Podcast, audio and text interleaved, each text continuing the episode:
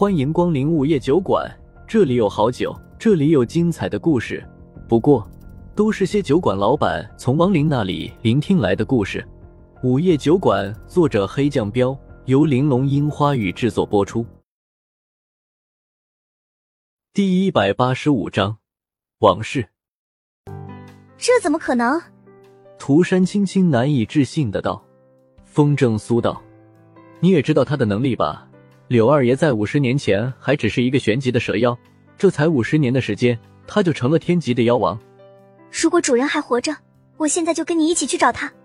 涂山轻轻想了想，急忙道：“风正苏，连忙摆手，别，他连我都不肯见，说明暂时不想被我们找到，还是等他主动现身吧。”那好吧，我听你的。涂山轻轻犹豫了下，神色复杂的道。风正苏又喝了一口酒，说实话，不知道为什么，我有点怕见他了。活该，也就主人能治得了你。涂山青青有些幸灾乐祸的道。风正苏苦笑笑，喂，不带你这样的，听到他还活着，你就想看戏啊？话虽然这么说，但是涂山青青的话让他一下子想到了以前，荒郊野外。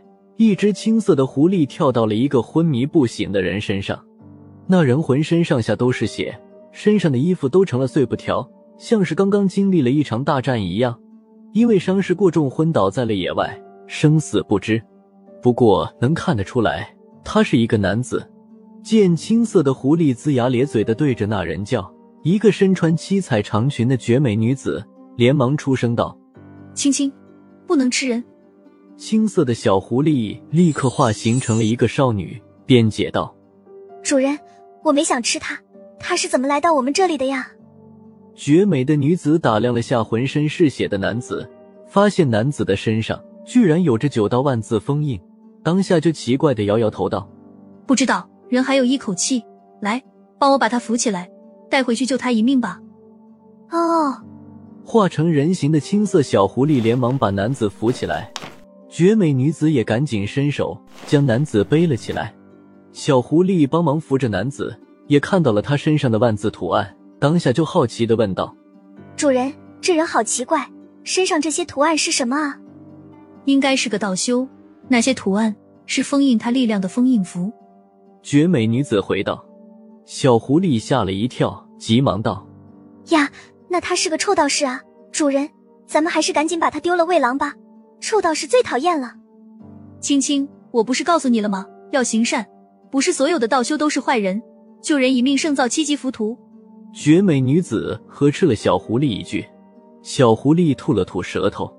我不是怕他醒了以后不知恩图报，反而会害我们吗？不会的，有我在，没有人能伤害你们。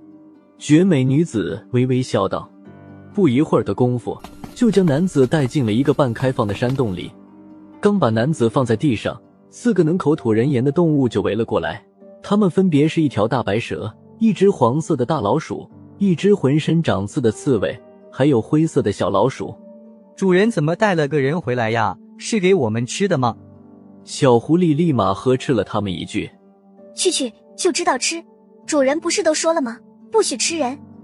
四只动物立马化形成了模样不同的少年，嘻嘻笑道。嘿嘿，青青大姐，不都说吃人可以加快修行吗？绝美女子瞥了他们几个一眼，没好气的道：“若是你们再有吃人的心思，我就走了。”主人，你别走，我们就是说说嘛。四个少年连忙道。绝美女子也没计较他们，当下就吩咐道：“顽皮，去，赶紧去打水生活采药，我要救他。”是主人。包括小狐狸在内，都纷纷离开了山洞。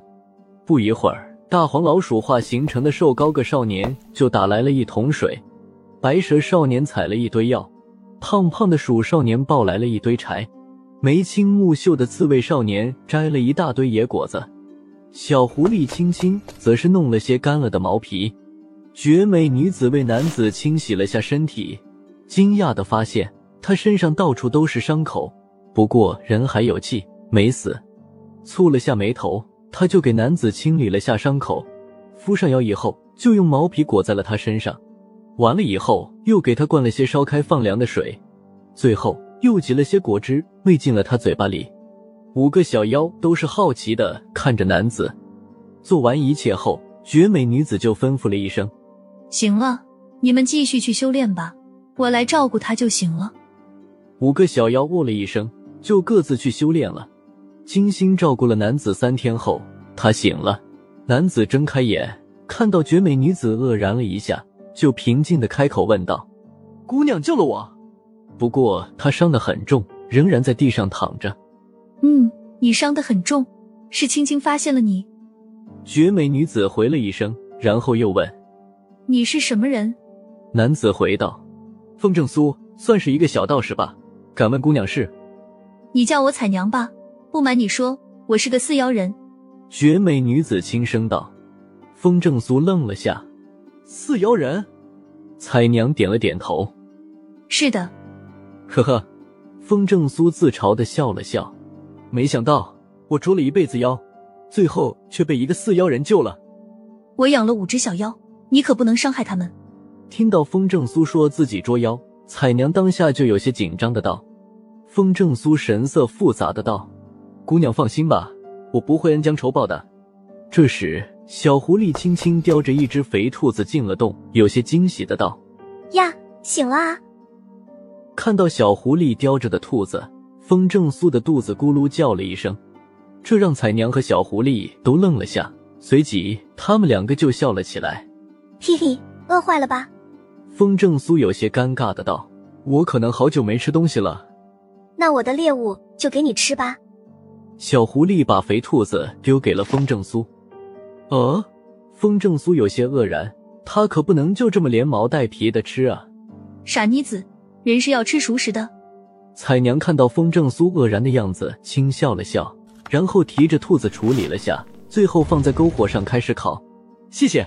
风正苏挣扎着坐起来，道了声谢。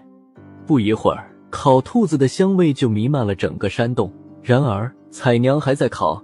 香味逐渐变成了糊味儿，等到整只兔子都黑了，他才蹙着眉头喃喃道：“应该熟了。”风正苏嘴角一抽，看着他的动作挺熟练，烤兔子的姿势也挺美的，感情他不懂烧烤。好好的烤兔子变成了焦兔，给吃吧。